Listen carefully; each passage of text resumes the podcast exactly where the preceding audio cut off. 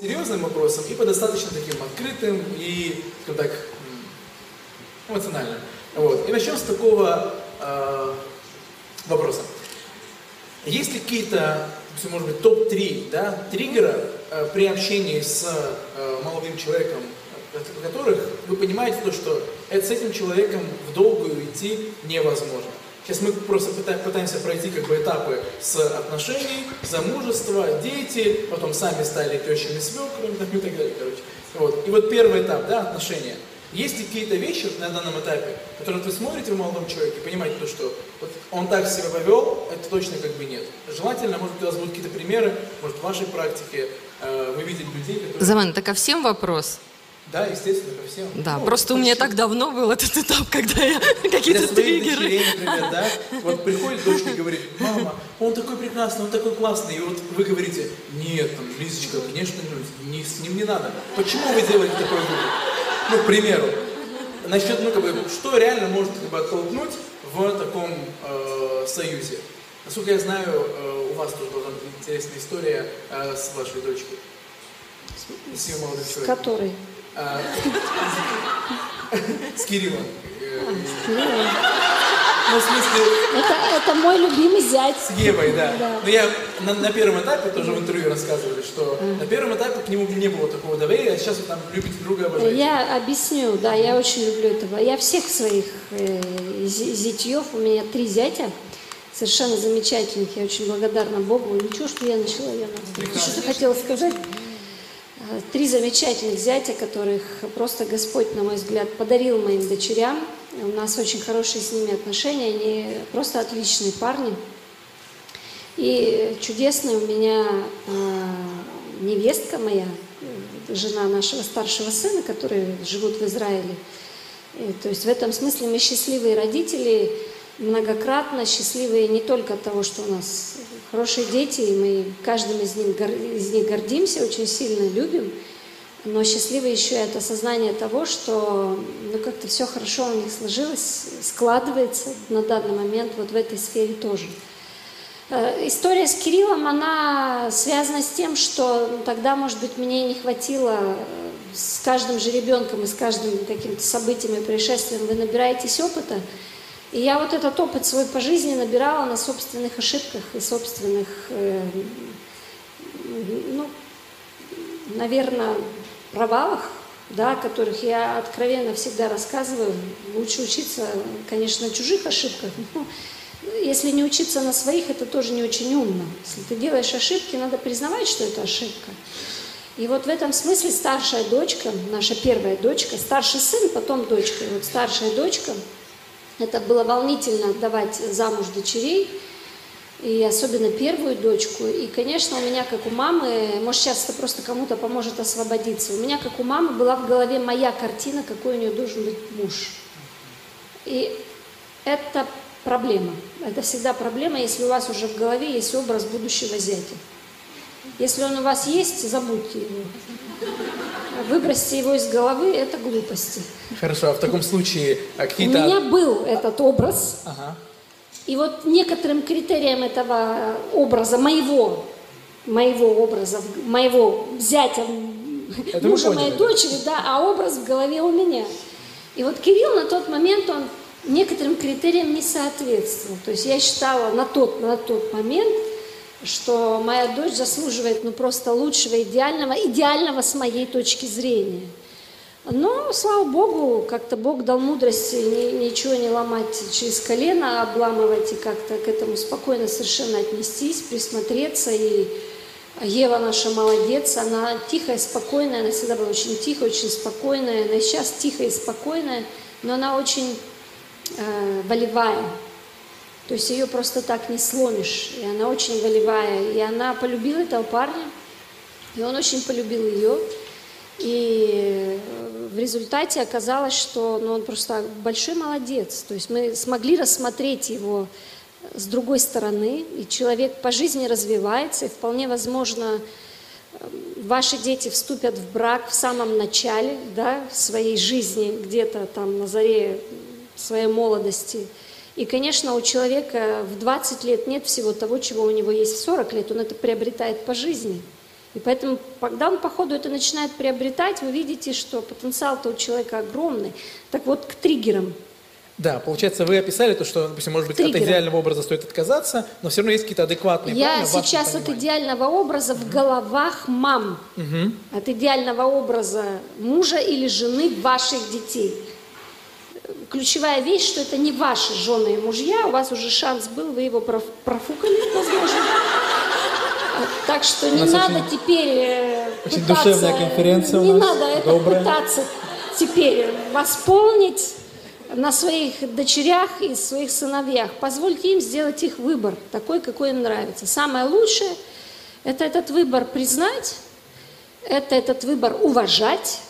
И даже если вы с этим выбором не согласны, я вам сочувствую, а, но этот выбор нужно уважать. Уважать Хорошо. триггеры. Да. То есть если бы я вернулась назад и А отмотала не- кинопленку, А если не отматывать, у вас же есть сейчас еще дочери, правильно? а, нет, все, все, Все замужем. Хорошо, а если посмотреть по вот Наших их детей внукам? разобрали как горячие пирожки. Прекрасно. Да. Остался последний, но ему 10 лет, так что... Хорошо, вот там тот последний, которому 10 лет, вот приходит и говорит, мама, я влюбился в такую девочку, просто, ну, она, она отменный, просто, она пирожочек, она горячий пирожочек, я хочу ее вот забрать. Э, И вот, а вы смотрите на нее там, и вот понимаете то, что нет, а вот почему нет? Есть какие-то вот реально такие вещи, которые вот, ну, вот в общении, например, да, с этим человеком, или там, зная этого человека, вы знаете то, что, там, не знаю, допустим, он в церкви один, в жизни другой, но опять же, где эта грань, да, то есть как бы Ну его вот когда вы слова. обозначили эти вещи, то есть я подумала, что может быть триггерами в отношении, допустим, все-таки у нас женская конференция, да, и что может быть триггером в отношении Мужчин. молодые люди, да, Да, вот если да, женщина, уха- за ней ухаживает или девушка, за ней кто-то ухаживает, э, что было бы для меня, как вы говорите, триггером или то, чтобы меня насторожило? Несколько Абсолютно вещей. точно.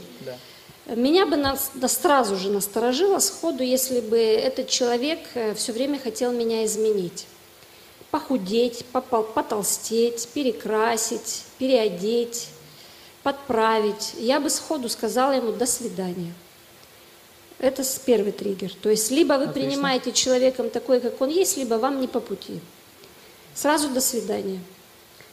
Э, Второй триггер, если человек э, не умеет признавать свои ошибки, не умеет извиняться. Э, То есть бывают такие ситуации, когда ты все время не прав. И даже когда ты прав, ты все равно не прав. И иногда девушки и женщины для того, чтобы сохранить отношения, они берут это на себя, ну, классно же парень, и не обращают внимания на то, что он, он никогда не признает своих ошибок. То есть состояние такого, э, ну, я всегда, у меня всегда все хорошо, я всегда правильно. Это тоже бы меня очень сильно насторожило. Очень сильно насторожило. И, Это топ-два. И э, третий? И третья вещь, ну, которая меня бы лично насторожила, это отсутствие наполеоновских планов в жизни человека. У мужчины должны быть амбиции по жизни. Мужчина должен от жизни чего-то хотеть.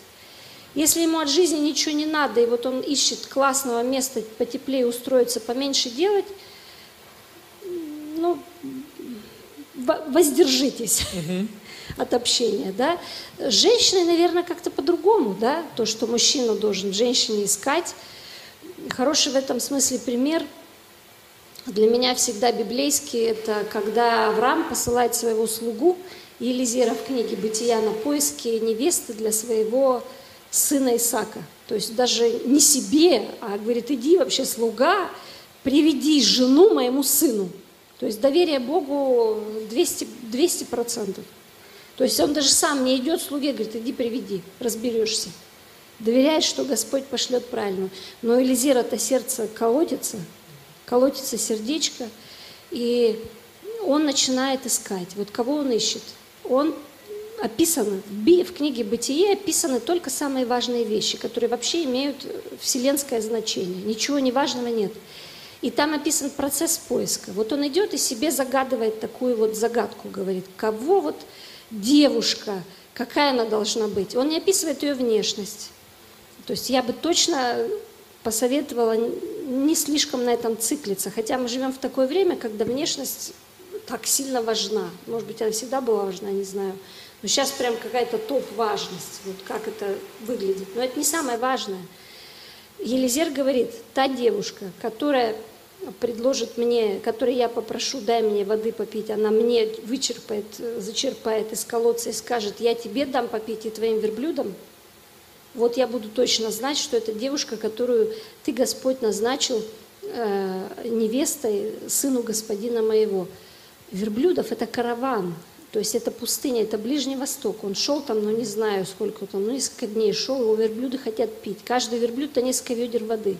Одна девушка будет черпать какому-то путнику вообще, который тут мимо проходил, что бы ей оно вообще далось сто лет, черпать ему воду.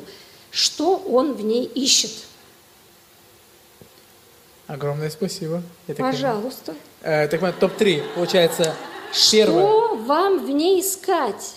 Отзывчивости, доброты, желания облегчить вашу жизнь. Прекрасно. Топ-3, я правильно понимаю? Если рядом с ней ваша жизнь всегда усложняется, если рядом с ней вы чувствуете, что все трудно, все сложно, все как будто вот вагон разгрузить, э, задумайтесь. Может быть, что-то там не так. Хорошо, поаплодируем. Прекрасный ответ. Я правильно помню, три, топ-3, получается, сказали, что вас бы насторожило, если бы он э, постоянно пытался изменить э, вас, соответственно, Вот. да, то есть если пытается... Второе, если он э, не имеет каких-то амбиций, ну это было третье, но не суть, не имеет амбиций, не имеет как бы, Желаний, да, стремлений. желания, стремлений каких-то, да, и третье, то, что эм, он не умеет просить прощения, да, то есть как бы не, не всегда не прав, умеет он всегда признавать прав. своих ошибок. Да, абсолютно. Это очень сложно вообще построить отношения с человеком, который никогда не может признать своих ошибок и, и как следствие измениться. Вы полностью правы. Итак, э, давайте, а давайте Аннабелла, давайте мы послушаем сначала более молодой взгляд, а потом э, вернемся опя- опять к опытному взгляду. А у нас тут мы чередуем. Давай, топ-3, то, что тебя бы насторожило в отношениях вот Ну, с- если уже с любым не, э, не- не называть того, что уже назвали, так здорово тут деле, всех лучше слышно и видно. Прекрасно вообще. Я уже думала, просто так даже посижу, уже классно. Недолго будет. Да. Но если говорить о тех вещах, о которых я сразу же подумала, и на которых почему-то девушки, я веду женскую домашнюю группу, да не сразу обращают внимание, но о чем я вспомнила, что для меня было бы важно, и на что бы я вот бы сразу же бы обратила внимание. Во-первых, это грубость, когда человек грубо себя ведет, особенно там по отношению к тебе, к близким, к родным, к деткам. Вот для меня это сразу же просто стоп, потому что я знаю себя, я с этим не справлюсь. В отношении юмора, например, грубого юмора, это тоже относится сегодня как бы век сарказма, подколов, если вот он публично над тобой прикалывается, вот, Ну, смотря как. Ну, ну, нет, я не совсем про это говорю. Не совсем. Ну, юмор, если он адекватный, он адекватный. Вот. И самоирония — это неплохо. Но когда именно это превращается в вот грубое отношение к людям, которые его окружают, ну, для меня это сразу же прям нет. А Второй момент — это плохие отношения со своими родителями. Потому что, как меня учили с детства, если молодой человек плохо относится к своей маме, кто тебе гарантирует, что через несколько лет он также не начнет относиться ну, к тебе? Поэтому для меня, если у молодого человека плохие отношения с родителями, он во всем винит их, какие они у него плохие, как они ему там что. Для меня это вообще сразу же ой, ой, ой, ой, ой. Лучше не влезать. И третье, как следствие, это если человек не уважает твоих родителей.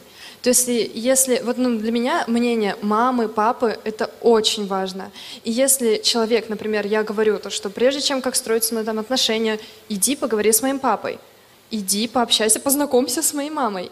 Если человек пренебрегает этим и считает то, что я должна по своему собственному, если я хочу, то я должна общаться, это тоже очень плохой сигнал, потому что это те люди, мама, папа, твоя семья, которые ну, за тебя всегда вступятся, которые, ну, это часть тебя, это твоя семья. Если он не уважает их, он не уважает тебя. Поэтому для меня тоже это сразу же прям нет. Прекрасно. Давайте поаплодируем тоже. Получается, топ-3 это если он грубость, э, не уважает э, и плохо относится к своим родителям, и не уважает и плохо относится к твоим родителям. Ну, вообще к семье в целом. Прекрасно, отлично. Яна Юрьевна, ваши топ-3, если есть чего дополнить. Нет, уже много было сказано. Э, У нас просто специфическая немножко ситуация в семье. До меня доходят молодые люди, которые прошли уже Андрей Саныча. Поэтому мне уже достаются практически идеальные люди. На что бы я обратила внимание, чтобы этот человек э, не делал несчастной мою девочку. То есть в процессе взаимоотношений я наблюдаю, э, Как часто она плачет, да? да, да. Вот если она из-за него сильно расстраивается, плачет еще в процессе ухаживания, то для меня это уже вот явный признак того, что это что-то не так в этих отношениях. Вот. Но я так три не буду, потому что здесь Да, уже да, да, хорошо. много. Спасибо. Поаплодируем.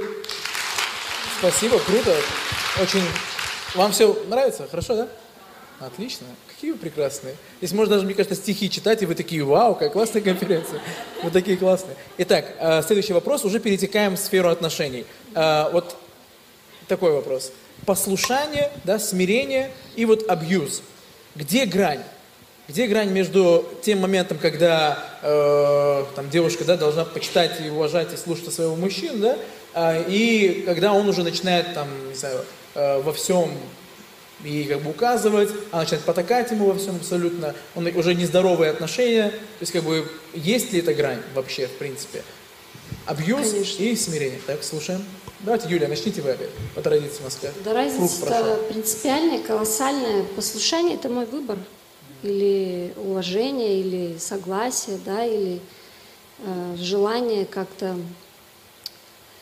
э, ну, согласиться с мнением человека или уважить его. Слово «уважение» – это интересное вообще слово, которое означает э, оценить желание этого человека, возвести их в какую-то значимость для себя и, соответственно, сделать выбор от себя, с этим согласиться и последовать этому. Абьюз совершенно другой характер имеет. Это всегда против вашей воли. Это всегда то, чего вы не хотите внутри, но вас к этому принуждают. И более того, еще и дают понять, что если вы на это не соглашаетесь, что с вами что-то не то. Потом абьюзера очень, в принципе, легко распознать. Э, Ну, с одной стороны легко, с другой стороны не очень легко, особенно тем людям, которые являются жертвами этого абьюза, того или иного вида или той или иной формы. А, Абьюзер никогда не считает себя абьюзером. Он подает так, что он тебе лучшего желает. То есть он же для тебя, и вообще это ты всегда не права или там не прав. Потому что ты не хочешь принять его точку зрения или там с ним согласиться или еще что-то. То есть вот по этому факту можно определить. То есть человек, которому не важно, что ты думаешь, как ты мыслишь, какова твоя точка зрения, вот я так сказал, должно быть по-моему, и все остальное это даже не обсуждается. Вот это вот некий такой абьюз, то есть это, это больше к психологам уже. Это проблема, которая должна профессионально решаться в данном случае. А людям, которые, или женщинам, которые стали жертвами этого абьюза, им нужна помощь. Им, им не нужно больше призывов э, быть послушным своим мужьям там, или еще что-то. Наверное, это им не поможет.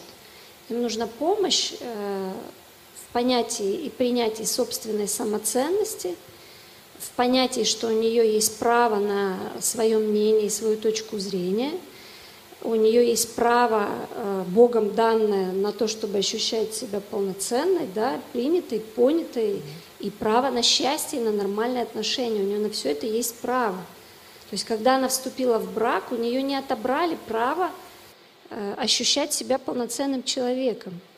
И вот если у нее это право все время отнимается, то надо бить тревогу, надо как-то вот надо об этом думать. Большая разница. То есть послушание – это мой выбор. Меня никто не заставил. Это как Иисус, который пошел на кресте. Его, его распяли или он сам был распят? Понимаете? Так распяли или сам, сам распялся? Конечно, сам. Поэтому он жертва, но он не в духе жертвы. С ним сделали все, что хотели. Он позволил это сделать с собой, потому что он точно знал, какой будет результат. Прекрасно. Тогда можете... Понимаете? э, в вашем Разницу. понимании- Я чувствую ее конкретно. А, тогда... в вашем- Поэтому он, вися на кресте, говорил, отче, прости им. Прости им. Он не говорил, ах вы, смотрите, приду я в царство отца моего, разберусь. Безусловно. Он был совсем другой, другого духа. И вот в этом принципиальная разница. Характер абьюза вы могли бы в своем понимании раскрыть?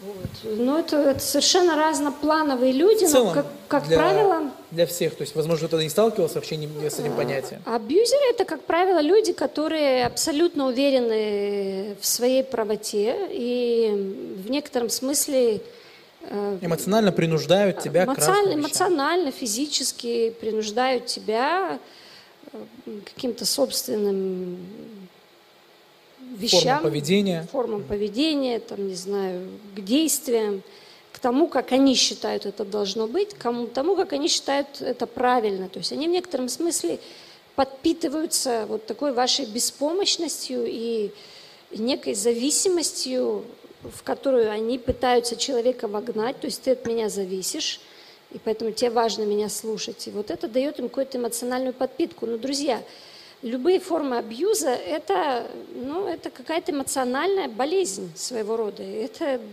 к этому нужно профессионально относиться. Это не просто из разряда грех, который нужно исповедовать. Это тоже да.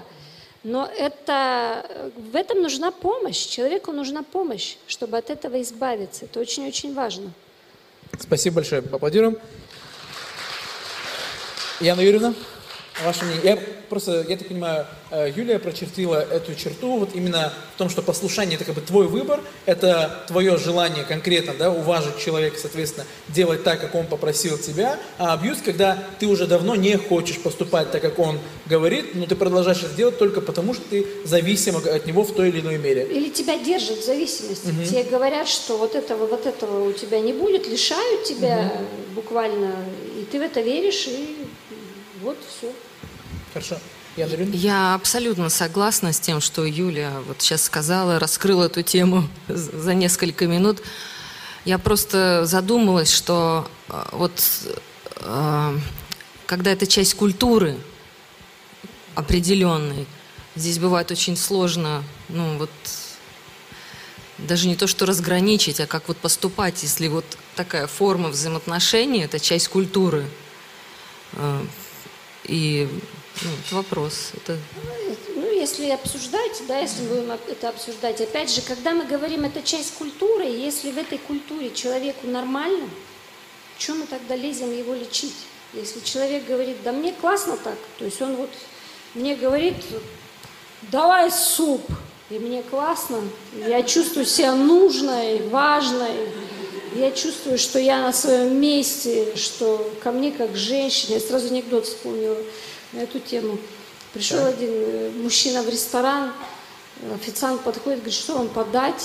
Он- Тот ему говорит, знаешь что, принеси мне жареную картошку, обязательно в сковороде, так вот, чтобы обильно в масле, и когда будешь подавать, так швырни мне на стол, скажи, жри, скотина.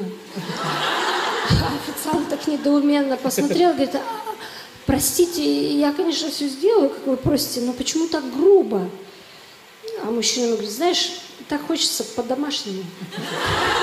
Тут уже женский абьюз пошел, правильно понимаю? Когда уже жена дома его То так есть, сильно Поэтому, зависит. если это часть культуры, и вам это нравится до такой степени, что вы готовы официанта в ресторане попросить так же, так какой же это абьюз? То есть, тогда это часть вашей культуры, и вам с ней нормально.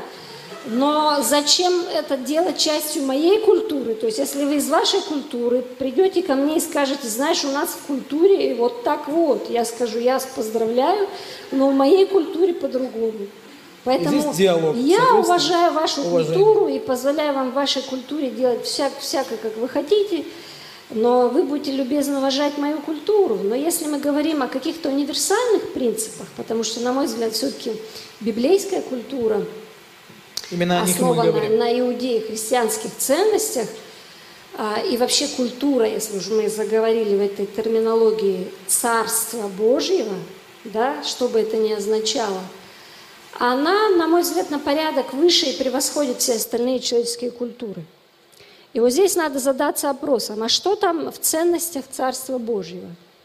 Что там в ценностях Царства Божьего? И я вам отвечу сходу, что в ценностях Царства Божьего – человек, личность человека, свобода человека, отношения между Богом и человеком.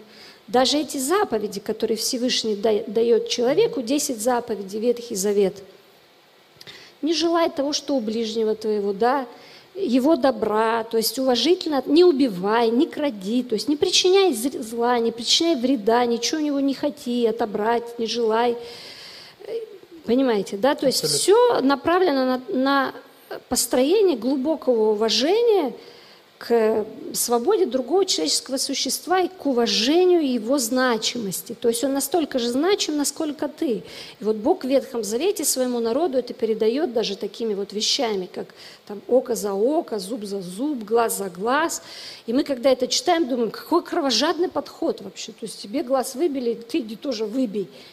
Речь не об этом в Библии. Когда Моисей дает этот закон, он через этот закон хочет в древнем мире вот этому обществу показать, что твой глаз стоит моего глаза, а мой глаз стоит твоего глаза. То есть мой глаз не стоит 100 рублей. На, брат, слушай, я у тебя тут глаз выбил, на 100 рублей возьми как компенсацию. Бог хочет сказать, твой глаз равноценен моему глазу. Твоя, моя рука равноценна твоей руке, понимаете? Я понимаю. Мой, моя овечка равноценна твоей овечке. 100%. То есть идея-то в чем? Идея в том, что твоя жизнь так же цена, как моя жизнь. Давайте теперь это в культуру отношений. Давайте перенесем эти ценности в культуру брачных отношений. А, кто важнее, мужчина или женщина? Оба важны. Ага. Одинаково. А чья ценность выше? Оба. Ага. В патриархальном обществе мы получим ответ или в патриархальной культуре? Ну, мужчина, конечно. В матриархальной культуре есть такие, есть. Женщина, конечно.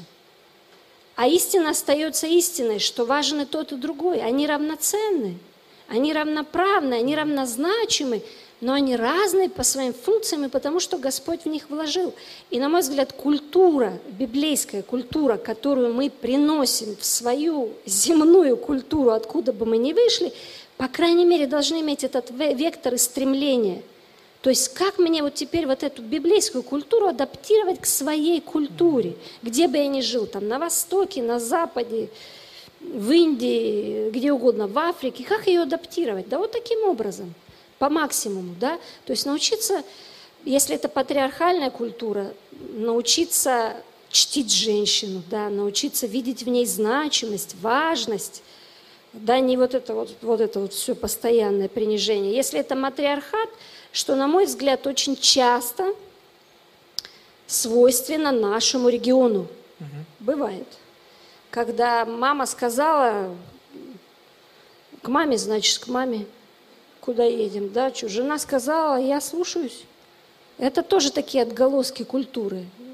Поэтому как мы приносим эту библейскую культуру? Каждый значим, каждый занимает свою роль, играет свою роль, занимает свою часть, но при этом уважительно старается относиться ко всем. Не только между мужьями и женами, к детям. Угу. Опять же, какое место дети? Это все очень такой долгоиграющий вопрос. А дети? А дети это рабы в доме или их тоже надо уважать? Ну, хороший вопрос.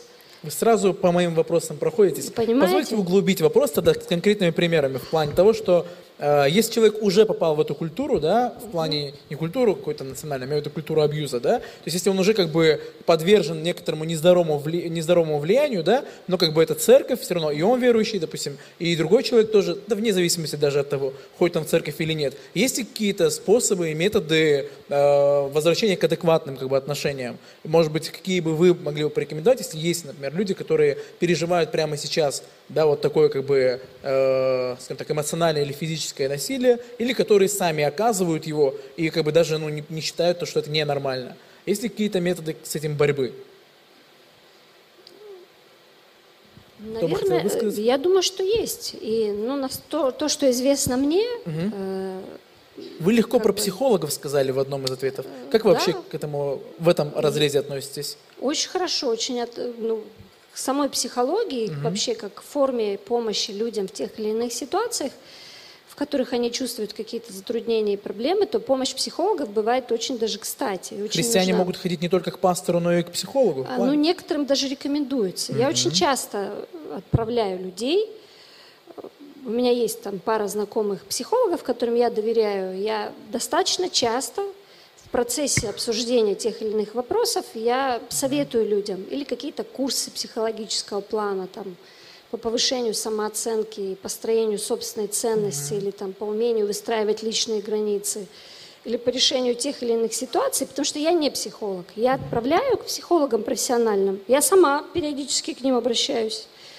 Когда у меня возникают какие-то ситуации, в которых мне хотелось бы взгляд со стороны, и я понимаю, что этот взгляд со стороны мне нужен не как пастора, а именно как э, профессионала, который мог бы мне разложить вот, причинно-следственные связи и как бы что откуда. Я могу обратиться к психологу. Не могу, что, не могу сказать, что я это часто делаю, но я mm-hmm. делаю это периодически сама, поэтому mm-hmm. я ничего против этого вообще не имею. Соответственно, христианство и психология не спорят друг с другом в этом Если плане. они правильно взаимодействуют, угу. вообще нет. Даже помогают, вы Вообще нет. Смотрите, это из принципа любая наука, э, это наука Божья. Как бы, скажем так, любая, любая не, даже не наука, правильное слово здесь не наука, потому что это может понято быть по-разному. Любая истина – это истина Божья. Если это стало истиной, в принципе, это открыто любым человеком, даже если он не христианин, то это истина Божья. Понимаете? Это как э, египтя... израильтяне, которые выходили из Египта, и Бог им говорит, выпросите у них золото. Чтобы вы понимали, золото в Египте, оно не было нейтральным.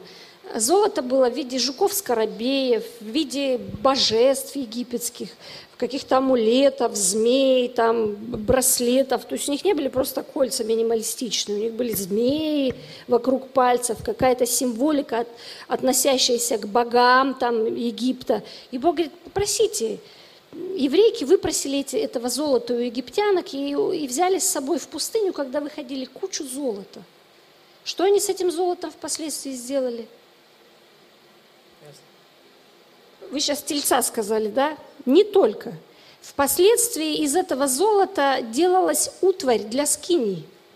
Они использовались для Царства Божьего.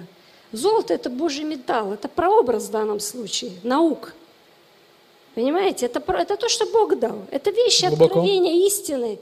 Поэтому этим могут пользоваться все, независимо от религии, да? независимо от вашего вероисповедания. Конечно. А в случае с абьюзом, ну, конечно, иногда нужна помощь психолога. Но еще раз повторяю, если это пастор или люди в церкви, то не надо человеку, который подвергается абьюзу, не надо призывать его к смирению, надо это распознать и помочь человеку с самооценкой, да, помочь человеку вернуть собственную значимость, потому что я не знаю, можно ли помочь абьюзеру, не знаю, если он хочет, то, наверное, можно. Если не хочет, то невозможно. Но человеку, который подвергается абьюзу, помочь обязательно нужно. И эта помощь не в том, чтобы призвать, иди еще смиряйся, пусть он еще тебя раз по голове ударит. Может, это хорошо, может, тогда он что-то поймет. Ну, наверное, так не надо. У смирения есть грань. Конечно, есть, Зарф. Можно я пример С приведу? Э, однажды ко мне на консультацию женщина пришла, э, и она спросила, вот она думала, что я ей дам совет, смиряйся, смиряйся вот с этой ситуацией, ты недостаточно смирена. Она уверена была, что я как-то поддержу ее в этом. А ситуация была такая. Ей изменял муж. Сначала он изменял где-то на стороне, потом он стал просто приводить свою любовницу к ней домой. И, понимаете, и она говорит, я смиряюсь. То есть у человека произошла полная путаница между смирением и где вообще какие-то уже неадекватные отношения ну, наступать. И, конечно, если она в этом варится, ей даже просто кому-то рассказать, служитель это будет или психолог, это на поверхности, что это ну, ненормальные отношения. А уже потом продумать, конечно, с помощью кого-то, там, там, с помощью молитвы, с помощью каких-то там других инструментов, как выбираться из этого. Ну, для начала просто увидеть, что ты не там, где вообще Бог предназначил. Спасибо, я, наверное, поаплодируем, закроем этот вопрос. Надеюсь, что вы много пользы вычерпали, тут мы прям много граней затронули. Можно Давай, я Анна еще продолжи, одну? конечно. Спасибо, что похлопали. Да? Это одна, э, наверное, грань. Я немножечко про другую расскажу. Просто недавно наткнулась на э, картинку в интернете, как раз про абьюз. Написано, что то чувство, когда ты загуглила 10 э, признаков абьюза, чтобы доказать своему молодому человеку, что он абьюзер, а в итоге, прочитав их, поняла, что абьюзер в отношениях это ты. Вот. И, наверное, я думаю, что нужно вот за этим тоже очень следить. Потому что буду с вами, вот я, например, честна, я по своей натуре немножечко такая, внутри меня живет вот эта маленькая ярая феминистка. Вот, за права, за права, за права, за равенство, за равенство. И вот иногда я в этом равенстве понимаю то, что я начинаю людей э, так или иначе, да, это, это касается не только молодых людей или там уже когда речь идет о браке, а просто даже в целом вот мужчин, которые окружают. То, что мы равны, и не понимаю то, что я пытаюсь их под себя в итоге прогнуть. И мне кажется, то, что вот в этом диалоге тоже нужно быть очень внимательной и следить за своим сердцем. А ты не являешься ли, ну, абьюзером? Вот, то есть ты-то точно, ну, как бы у тебя здоровые отношения. И не бояться, правда, идти к служителям и как-то разговаривать и позволять Богу с этим работать. Потому что вот я для себя очень много всего взяла, например, да, то есть не пытаться разглядеть а, абьюзера в том человеке, который вот с тобой рядом, а пытаться постоянно свое сердце проверять, точно ли ты не являешься этим самым абьюзером. Вот так, наверное. Спасибо. Конечно, конечно. Добрая традиция. А, еще момент тут затронем. Я правильно понимаю, то есть если человек, допустим, там, да, жена да, находится в таком состоянии, когда постоянно э, она жертва абьюза, да, то она может сама быть абьюзером, например, по отношению к своим детям. Правильно же, типа, проявлять наоборот, как бы, еще и давление туда. Такие ситуации тоже, как бы, реально, то есть человек может быть и, соответственно, жертвой в одном, как бы, и, э, скажем так, э, забыл слово, у жертвы есть Ну, если тебе причиняют боль, то ты Так. тоже ее Очень- причиняешь. То есть, э, Да. наверное, здесь связь, э, ну, не прямая, скажем, не обязательно, что если э, вас сделали там или вы стали жертвой абьюза, то вы обязательно тоже будете вот на ком-то это отрабатывать. Не факт, не обязательно. Но такое, такое может быть. И такое может быть и не обязательно, э, чтобы кто-то был абьюзером для вас, чтобы вы вот как мы сейчас услышали, вели себя как абьюзер. Кстати, абсолютно гениальная мысль, что она тоже как раз абьюзу присуща, когда ты пытаешься собственную значимость усилить за счет э, принижения значимости другого. Абсолютно точная мысль. То есть мне не надо кого-то понизить, чтобы сравняться. Мне достаточно остаться моего роста и понимать, что мой рост, он нормальный. Мне не надо никого делать ниже в своем присутствии. И вот абьюз, он именно, ну, это форма абьюза, он разный бывает. То есть попытка получить собственную значимость или прочувствовать собственную значимость за, то, что, за счет того, что ты принижаешь кого-то еще. Это, в принципе, распространенное явление, свойственное человеческой душе, если это не отслеживать. Если говорить о детях, что, что становится причиной этого, сложно сказать. Сложно. Но это, это в целом культура. Если говорить о культуре, культура родительско-детских отношений в семье.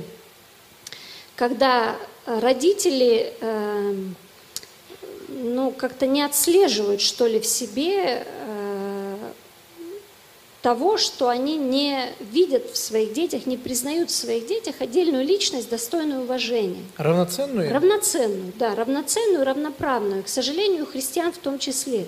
То есть они пытаются их воспитывать какими-то ну, совершенно неадекватными методами. Да, методами, которые принижают их значимость, э, уничижают этих детей. И впоследствии ожидают, что ну, что-то хорошее из этого получится. А они получаются, они пожинают бунт. То есть ребенок дорастает до определенного возраста, и все, что проявляется, это некий такой бунт. Я сам и достоин уважения. То есть, условно говоря, со своим там другом или подругой они бы так себя не вели, правильно? То есть, как бы они бы не позволили так. Абсолютно точно. Есть даже хорошая фраза, что если бы мы вели себя э, со своими родными в доме так, как мы ведем себя со своими друзьями, и позволяли себе вот те вещи, которые мы позволяем с друзьями, не позволяли бы себе в их, да, того, чего мы по отношению к друзьям не позволяем, проблем было бы гораздо меньше в отношениях. Я с этим полностью согласна. Простой пример из жизни, потому что это теория. Вот про, очень просто. Обычный пример. А, ну, мы так завели, как бы скажем, мы тоже этому учились. Я тоже не родилась хорошей мамой. Там. У меня первый сын родился, мне было 19 лет. Две недели назад исполнилось 19 лет. Чтобы вы понимали, у меня родился первый ребенок. Была ли я хорошая мама? Вряд ли. Ну, я была, старалась быть. Желание быть хорошей мамой уже прогресс и успех. Но была ли, ну не знаю, вряд ли, я сама еще была ребенком. Поэтому я считаю, что моим первым детям в этом смысле это как полигон. То есть я научилась к пятому. Когда у меня пятый к 40 годам родился, ну, наверное, я стала чуть лучшей мамой. Это точно. И сейчас уже в нашей семье у нас не принято. То есть если у моего сына, ему 10 лет, если у него закрыта дверь в комнату, я не захожу без стука. Я стучусь. Даже в 10 лет? Да, даже в 10, даже раньше. Я спрашиваю, могу ли я сейчас к тебе зайти? Можно ли мне с тобой побыть? Я понимаю, что для некоторых это звучит, что? Типа вот так, серьезно что ли? Это вот к этим малолеткам. Знаете, если вы хотите, чтобы дети ваши уважали вас, все очень просто. Просто уважайте их. Все очень просто. В этой жизни все очень просто. То есть это абсолютно зеркальная вещь, она работает в обе стороны. Поэтому мой сын никогда не заходит ко мне в комнату, если она закрыта, не постучавшись. Никогда. Спасибо. Все очень просто. И вот о чем бы вы сейчас не подумали, это работает абсолютно везде. Поаплодируем. Тогда такой вопрос сразу ко всем, кроме Анны Беллы. Прости, у тебя еще нет детей. А, допускали ли вы ошибки в воспитании детей своих, естественно, как вы ну, сами говорите, допускали? Примеры можно? И вот какие ошибки относятся к критичным, а какие не к критичным, которые можно в ходе как бы, да, последующего воспитания э, нивелировать? Но все же, вот, э, может, есть какие-нибудь примеры свежие в голове, что вот вы жалеете, что тогда так поступили, вот, можно было бы иначе, вот, желательно, вот, Яна Юрьевна и Юлия по Наверное, у многих первые дети, это, это действительно, как Юля выразилась, полигон. Извини, Анжела, если ты смотришь. Напусти привет. Я тебя очень люблю. Уже сейчас. В детстве я училась. Так. Ну, я думаю, да, старшим достается, конечно. Я думаю, основная ошибка – это физические наказания. Угу. Я сейчас очень жалею, что э, я как бы э, недостаточно была твердой, чтобы не допускать этого. Вот. Угу. И такое мое эмоциональное... Да, сейчас действительно какой-то момент откровения, хотя я, в принципе, делюсь близким кругом. И знаете, какие моменты были? Ну, Мои девчонки узнать. вспоминают иногда, что сидят они там что-то в комнате, вдруг бежит Анжела, такая тын-дын-дын-дын, бежит. За ней мама такая с, этим... С проводом. С проводом телевизора. там от, от телевизора. Вот о таких моментах я очень жалею, Савен. Я считаю физическое, ну, недопустимо, особенно вот в таком виде. А эмоционально? Да. Эмоционально. Ну, например, может, провозглашения какие-то, когда, знаете, Эмоционально это тоже, это тоже. А, сейчас мы достаточно взрослые стали, и мы видим, мы как-то можем, когда мы что-то делаем, мы анализируем вообще, что мы говорим, почему мы говорим. Вот. Когда мы были молодые, к сожалению, мы что чувствовали, то, то и говорили. И часто это были, ну, сродни каким-то проклятием там, в жизнь ребенка. Вот. И потом за это пришлось каяться и просить прощения. И потом как-то объяснять, что мы несовершенные родители – что мы, может быть, стали в чем-то шажочек вперед по отношению к нашим сделали. То есть у меня вот родители развелись, например. Это огромная травма, которую я пережила в жизни. Мы уже не развелись. Мы Цени. созидали, да, мы пытались, мы старались. Ну да, да мы несовершенны. Это, и это уже, понимаете, ответственность, наверное, уже наших детей и нас прощать в том числе. Но мы должны быть честны и признать, да, мы Спасибо. не правы, мы были. Юлия? У вас примеры Мне есть? кажется, я сделала все ошибки, которые могут сделать родители. Может, парочку вспомните? Абсолютно. Вот точно так же, как Яна, я очень жалею о том, что не так часто, может быть, но нашим первым детям э, тоже доставалось физические наказания. Я, кстати, по поводу физических наказаний э, писала у себя в Инстаграме какое-то время назад два поста, почему нельзя бить детей – и почему Библия здесь ни при чем, потому что очень многие христиане любят с точки зрения Библии это прокомментировать. Там, а вкратце их можно раскрыть? И у меня на телеграм-канале, если вы загуглите там «Счастливая как семья» называется? на телеграм-канале, там эта статья есть. Либо в Инстаграме два, э, две публикации под названием «Можно ли бить детей?». Вкратце, э, Библия действительно призывает родителей к ответственному отношению к детям. И очень часто э, призывает, ну как часто, есть достаточно мест в Библии, особенно книга притчи, где речь идет о розге, да, там глупость привязалась к сердцу юноши, например, розга это исправит, или не жалей розги, там Это невозможно. некорректно? Абсолютно корректно, но всегда нужно учитывать контекст. И потом очень важно э, даже не то, что вы прочитали, а как вы это поняли. На мой взгляд, а, кроме того, розга это в данном случае это, это еврейская Библия, да, это еврейские слова, которые там используются, которые там переводятся. Это, наверное, правильно переведено, но этой розги с еврейского языка есть еще значение. И одно из значений, например, жезл морали, тоже такое значение есть. И в Библии, да, действительно есть в книге «Послание к евреям», Бог бьет каждого сына, которого принимает, да. Окей, что значит бьет? То есть он вас догоняет где-то за углом в темной улице и по спине так тынс, или кирпич упал на голову, «О, Господь меня любит, как свою Да-да. дочь. То есть, на мой взгляд, это метафоры. Это метафоры. То есть Библия права, да, но не надо применять эту розгу. Потом, если речь идет о юноше, вы какого юношу собрались розгой побить? Юноша это 10, 14, там, 12 лет. Это вы вот этих розгой будете бить? Это уже это, это не работающая тема. То есть до трех лет нельзя, после трех лет незачем. То есть боль, друзья, физическая боль не является способом передачи информации. Поэтому в данном случае это метафора. Что она означает? Она означает лишь одно, что если твои дети сбились с пути, обрати на это внимание, да, обрати на это внимание, пожалуйста, не игнорируй это, точно так же, как любящий Бог Отец не игнорирует наше поведение. Он о нас печется, ему до нас есть дело. Означает ли это, что он нас физически наказывает? Нет. Это означает, что он нами интересуется. Вот что это означает. Это не есть такое какое-то вот прям прямое по тексту «давайте с розгой». Так работать не будет, поэтому я об этом тоже жалею. А, Если вы спрашиваете, есть ли что-то фатальное и что не- нельзя изменить, я пришла к выводу, что на самом деле этого очень мало. Как только дети это такой, вот в любом возрасте причем, это такой, ну, это такие существа удивительные. Если родители как-то поворачиваются к ним лицом, не случайно же в книге пророка Малахии мы читаем, перед наступлением Дня Господнего Бог говорит, обращу сердца отцов к детям и детей к отцам. То есть если сердца родителей к детям поворачиваются, но это всегда беспроигрышно. Дети всегда ответят, вот так они устроены. Фатально это никогда не просить у детей прощения. Если даже ты понимаешь, что ты сделал неправильно, но некоторым людям какие-то установки в голове это мешают сделать.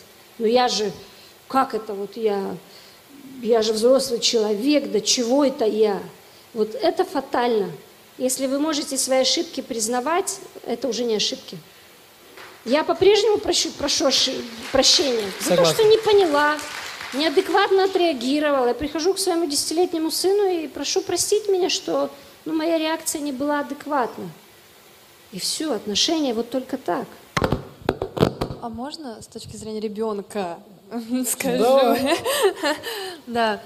Ну, насколько я вот вспоминаю свое детство, и тут речь зашла за вы о наказаниях, вот. а, Я вспоминаю свое детство, и вот честно, если самыми сильными моментами наших взаимоотношений с родителями были моменты, когда они меня направляли, назидали, но не моменты да, физического наказания. Самые сильные разговоры с моим папой были, когда он не был на эмоциях, когда он не злился, когда я сама к нему приходила и говорила о том, что я ошиблась, он сажал меня перед собой, и мы с ним просто разговаривали. Вот такие разговоры я до сегодняшнего дня помню. И те моменты, которые мы с ним обсуждали спокойно, э, когда мы открывали Библию, начинали изучать, он начинал мне рассказывать про свою жизнь. Вот такие душевные разговоры, когда ты знаешь, что тебя человек не судит, а пытается тебе помочь, Вот такое я как ребенок, ну как бы помню до сих пор. А про наказание тоже, если вы уже э, погрешили в этом, то не, тоже переживать не стоит, потому что вот я, мне не так, конечно, доставалось, как моей самой старшей сестре, вот, то есть я тут говорить, собственно говоря, да, мало что могу, но я помню, что даже такие вещи, они нас как-то чему-то учили, сообразительности, хитрости. Я помню, как пришла моя старшая сестра, да, а ей это было более всего нужно, и она пришла, она говорит, она собрала меня и Лизу, она посадила, она говорит, девочки, у меня есть гениальный план. Вы знаете, Папа нас наказывает частенько. Давайте будем каждый день друг друга наказывать, чтобы когда папа нас наказывал, нам уже не было больно. И знаете, и самое страшное, что Она это гений. сработало. Просто это сработало. Я помню, пришел момент наказания. Мы друг друга так, ну да, периодически постукивали. Пришел момент наказания, я захожу в комнату, ложусь. Папа начинает меня так ремешочком прихлопывать, а я понимаю, что не больно. И тут детский разум, да, я думаю, так, если я сейчас не заплачу, он будет бить сильнее. И, конечно же, я в слезы, в истерику, но выхожу потом из комнаты, такая, работает, работает. Поэтому даже такие истории, они в итоге, если ты позволяешь Богу работать с твоим сердцем, даже наказание у тебя какую-то такую Э, облекаются в такую веселую даже форму, и мы не, ну вот я вообще не обижаюсь на своих родителей. Как-то раз, то, разукрасили эту серую картину. Периодически постукивали. У меня еще одно дополнение есть. Мои дети, когда они уже стали взрослые, четверо, мы с ними всегда очень так любим откровенно поговорить и что-то обсудить. У нас очень хорошие отношения со всеми.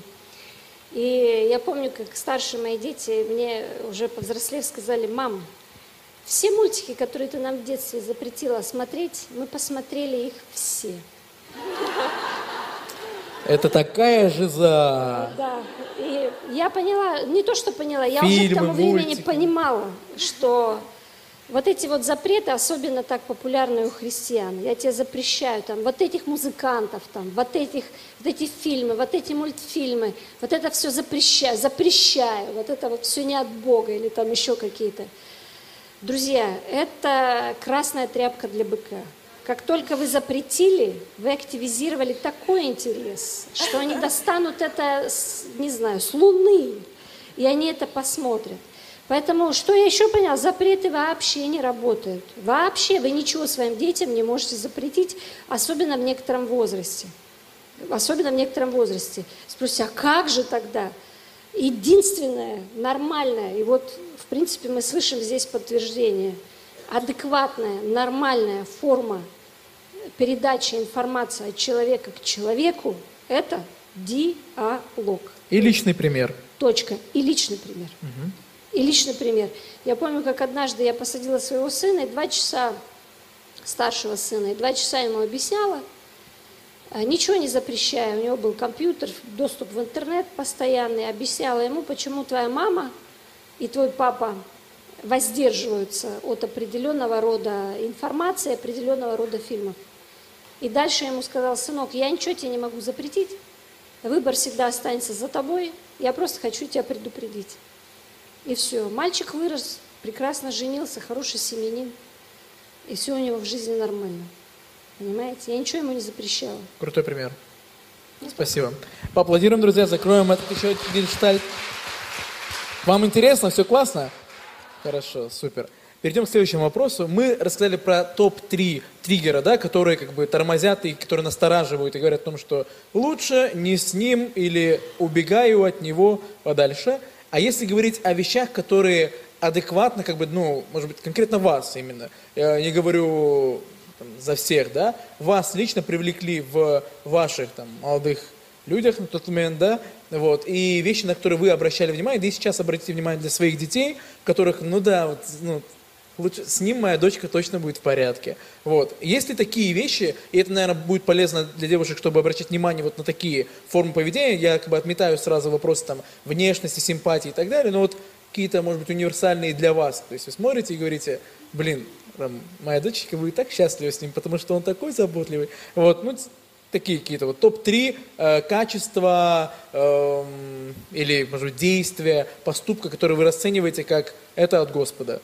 Ну, или просто хотела бы. Вот. Так, кто начнет? Яна Юрьевна? Завен, мне вот интересно, почему ты такие вопросы вот все задаешь? У тебя наверняка какой-то личный, но такой то личный, Личный, интерес к да. этой теме. Ты, пользуясь положением, хочешь все секреты, сразу- так скажем, сразу определяю, мамоч- чего мамочек. делать так.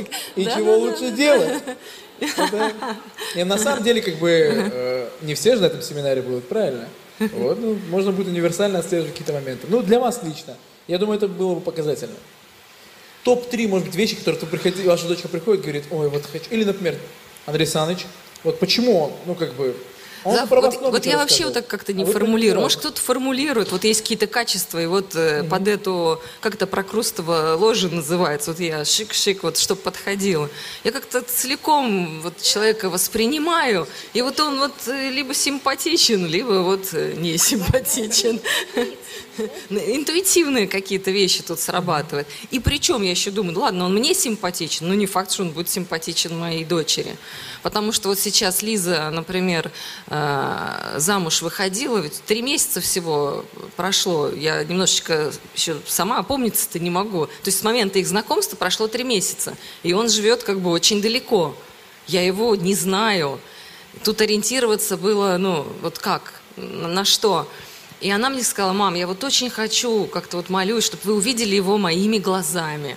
И вот все те вот какие-то моменты, которые были, я пыталась не своими глазами, а ее глазами посмотреть на этого молодого человека. И я поняла, то есть, что для нее важно, что для нее ценно.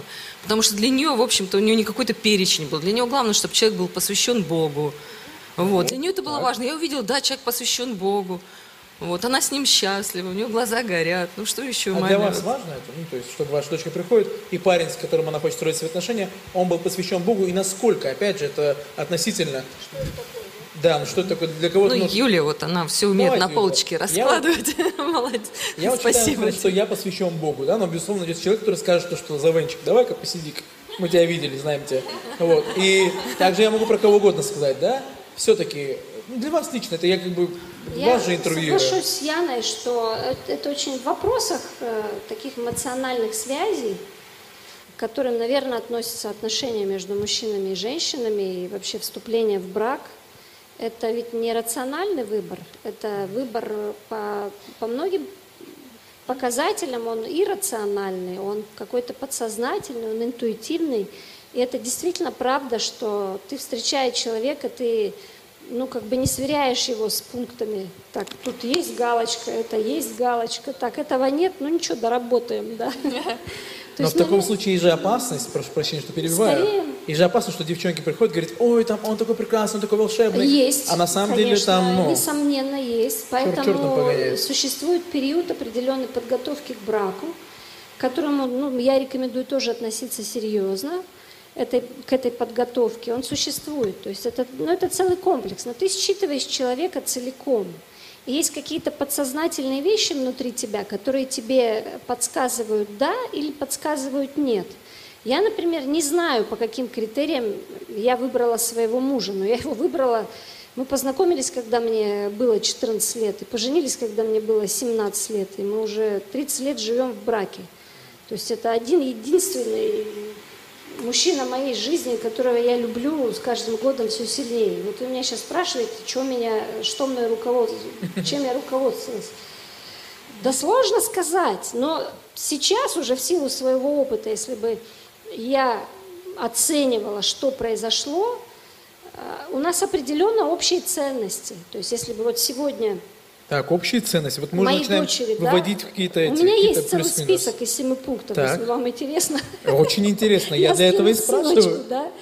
Как понять, что это тот человек или не тот человек? А давайте Ну, у меня сразу, где этот список можно найти?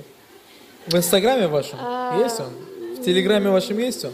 На Есть. Ютубчике? Он есть у меня в. Телеграм-канале. Есть. Повторим название Телеграм-канала для всех. Счастливая семья. «Счастливая Одна семья»? из последних публикаций была на эту тему. О Перечитайте помол- весь канал. О помолвке. Юлия Попова. Она была про помолвку. Хорошо. Статья была про помолвку. И там были как раз этот список, подсказка. Но для меня абсолютно точно общие ценности. Даже не вопрос посвященности Богу, потому что это очень размытое понятие. Что это посвященность Богу? Это посвященность церкви определенной. То есть то, что он поет в прославлении с утра до ночи, это посвященность Богу. Я не знаю, возможно, нет. Возможно, это форма его увлечения в свободное время. И он этой форме посвящен, потому что у него другого времени, другого ничего он не знает.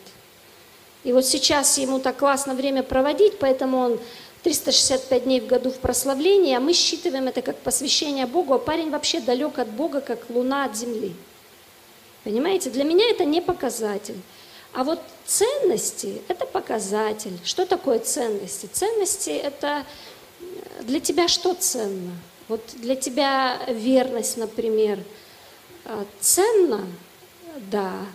И для меня. А дети? Ценно? Да. И для меня дети – это ценность. А семья для тебя – это какого уровня ценность? Первого, второго, третьего – и вот мы со своим мужем сошлись в том, что для нас это ценность номер один. И все остальное второстепенно. То есть, возможно, если бы для, его, для него в жизни ценнее было бы деньги зарабатывать, ну, гипотетически, а для меня самой большой ценностью была бы семья, возможно, мы бы не сошлись. Возможно, мы не были бы так счастливы, если бы вообще остались вместе. Да? Возможно, если бы для меня дети не являлись ценностью наивысшей, и вообще я бы их не хотела. Бывают такие пары, они женятся, она говорит, для меня вообще дети не ценность. Я не хочу детей, я хочу для себя жить. А он любит детей, он хочет детей, и у них уже конфликт.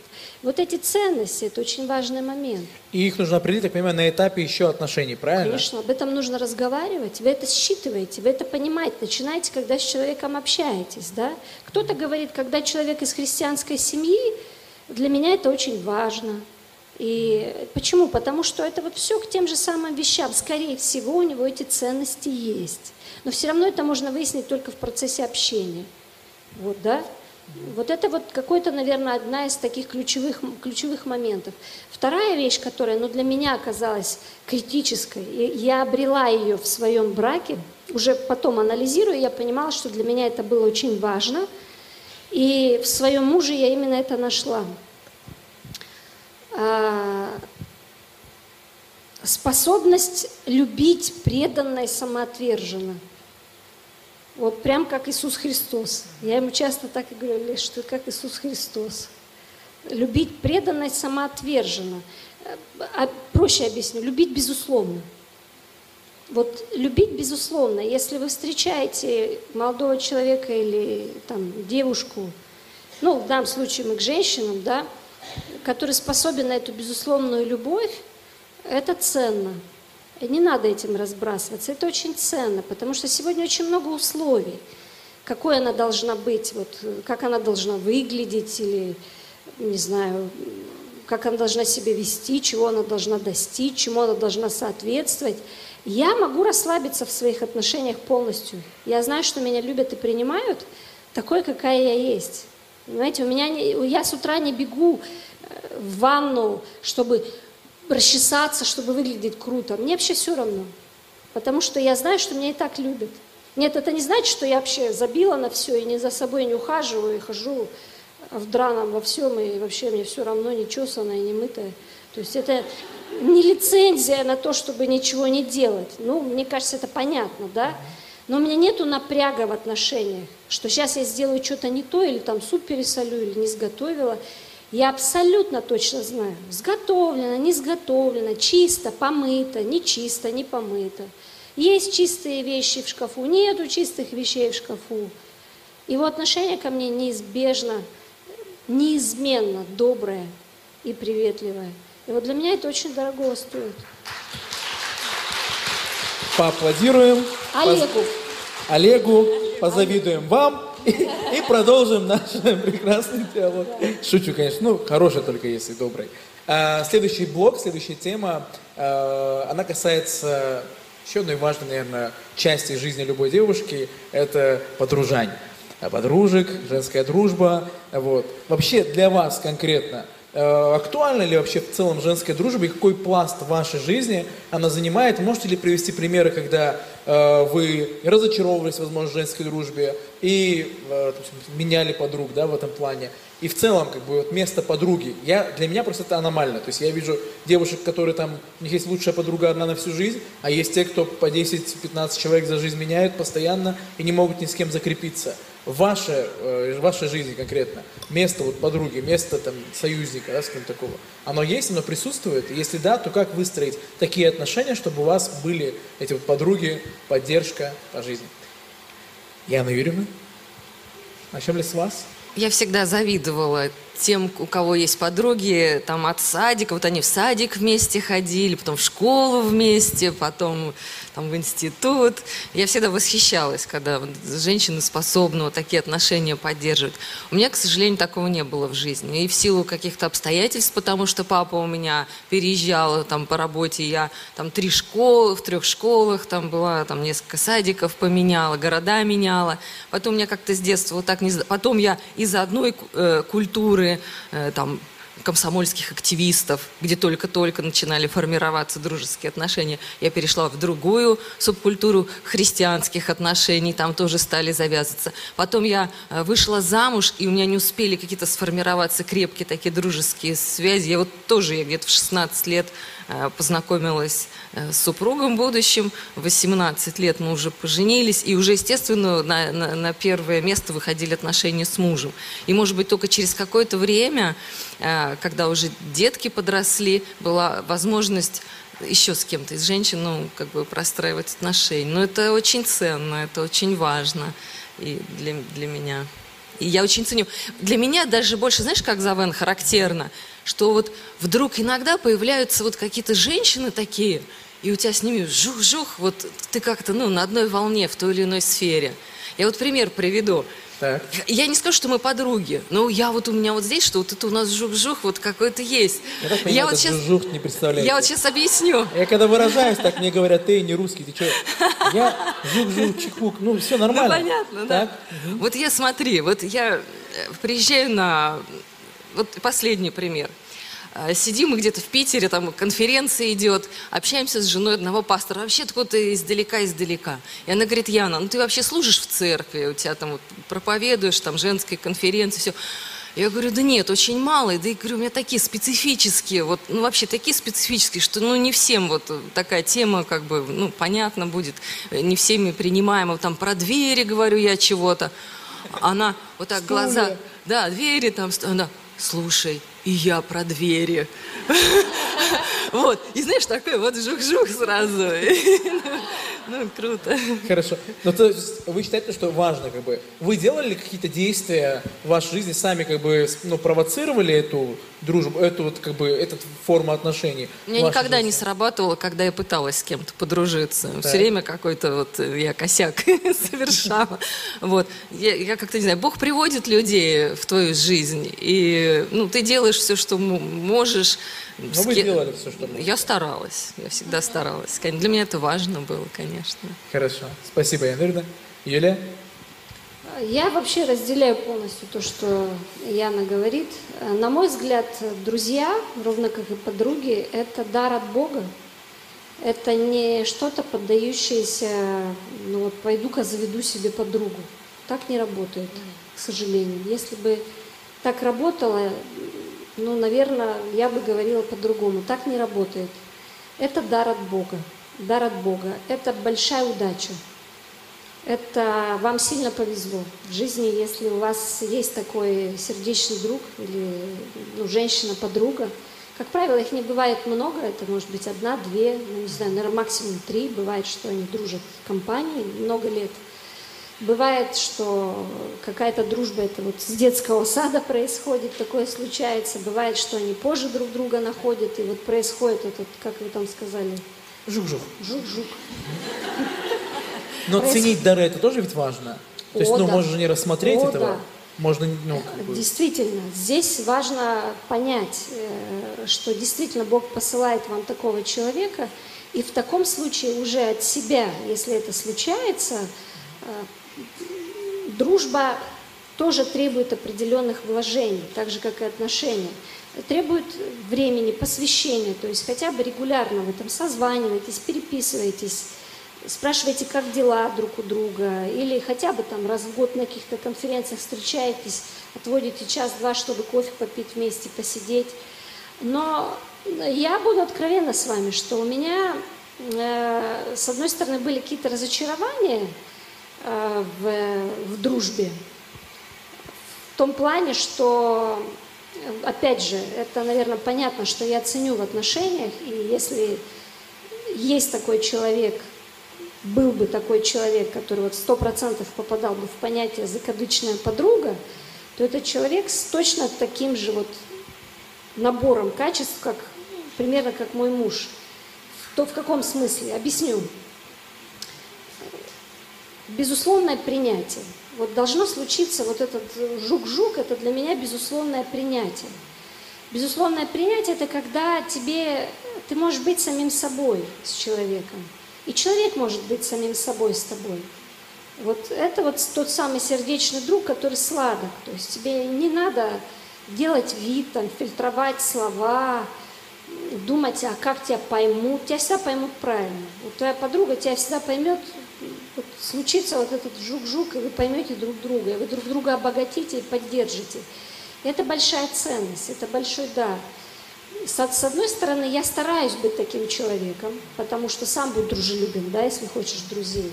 С другой стороны, может быть, то, чего я ожидаю, это завышенное ожидание. Но последнее время, вот последнее время, может быть, даже последний год, я пришла к осознанию, что мне не хватает такой подруги.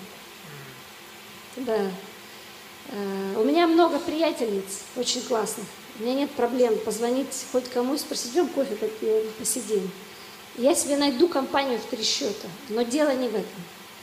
Дело Здесь не о другом этом. речь. Речь о другом. И я раньше думала, что без этого можно жить. Можно. Без этого действительно можно жить в компании приятельниц. Но последний год, может, я стареть стала, не знаю. И Видимо, я старею в 22. Да. Я, я пришла к осознанию, что у меня есть внутренняя, у меня по-прежнему есть эта внутренняя потребность вот в такого рода подруги. Я не верю в дружбу между мужчиной и женщиной, которая бы ничем не закончилась. Простите. Поэтому в данном случае только о подруге, конечно. Да? Естественно. А, и я бы хотела такую подругу иметь. Я вот сегодня просила на собрании женщин написать, чего вы хотите, 10, 10 штук. Чего хочу и 10 штук. И 10 вещей.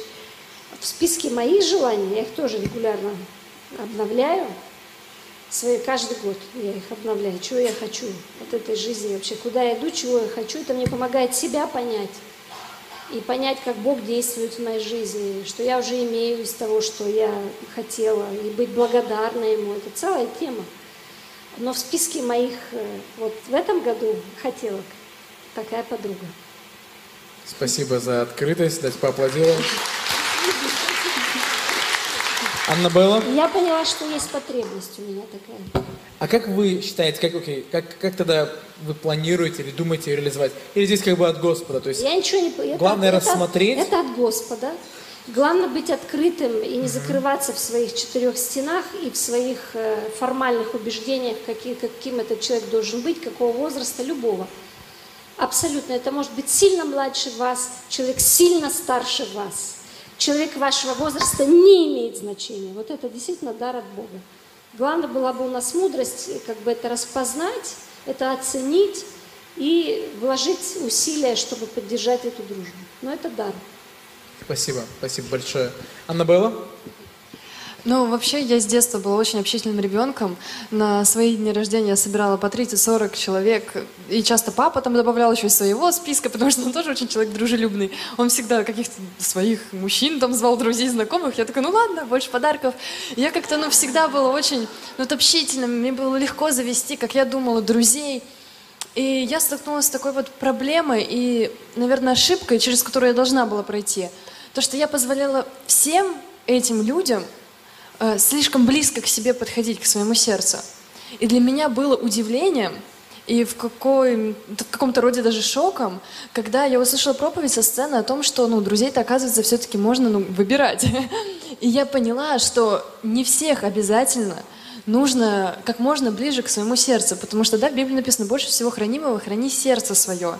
И почему я должна всех людей, абсолютно всех, подпускать так близко. Я сама решаю, кого близко, кого чуть-чуть подальше. Дружелюбная я должна быть со всеми.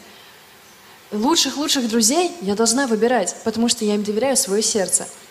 И так в жизни пару раз, когда я обожглась об это и поняла, что я не хочу, пусть лучше это будет один человек, два человека, мне не нужно 20, 30, 40, но зато верный и кому я могу доверить, кого мне не страшно будет пустить, можно сказать, в свое святое святых – да, раскрывать сердце, быть такой, какая вот ты есть, не пытаться быть там лидером и наставником, а просто быть собой.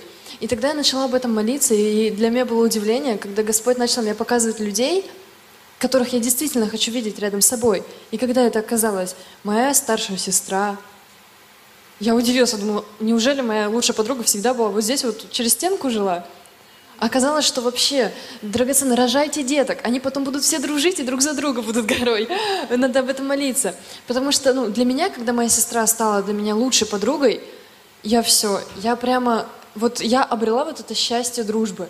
Когда, во-первых, ты человека знаешь с детства, у вас одни родители, у вас течет одна кровь, вы друг друга помните, у вас столько историй, и вы знаете то, что вы любите друг друга просто потому, что вы друг друга есть. И все. И вот эту уже дружбу крепкую, связанную еще и кровным родством, вообще уже не сломать. И потом, когда Господь начал мне показывать то, что я хочу выстраивать отношения, дружеские отношения, например, с мамой, мамуля. И для меня правда, да, другой момент, то, что я-то маму уже вижу своей подругой. Вот видит ли мама меня своей подругой? Это вопрос. Вот, да, и я еще, ну, как бы пытаюсь дорасти до этого уровня. А мама молчит. А мама молчит.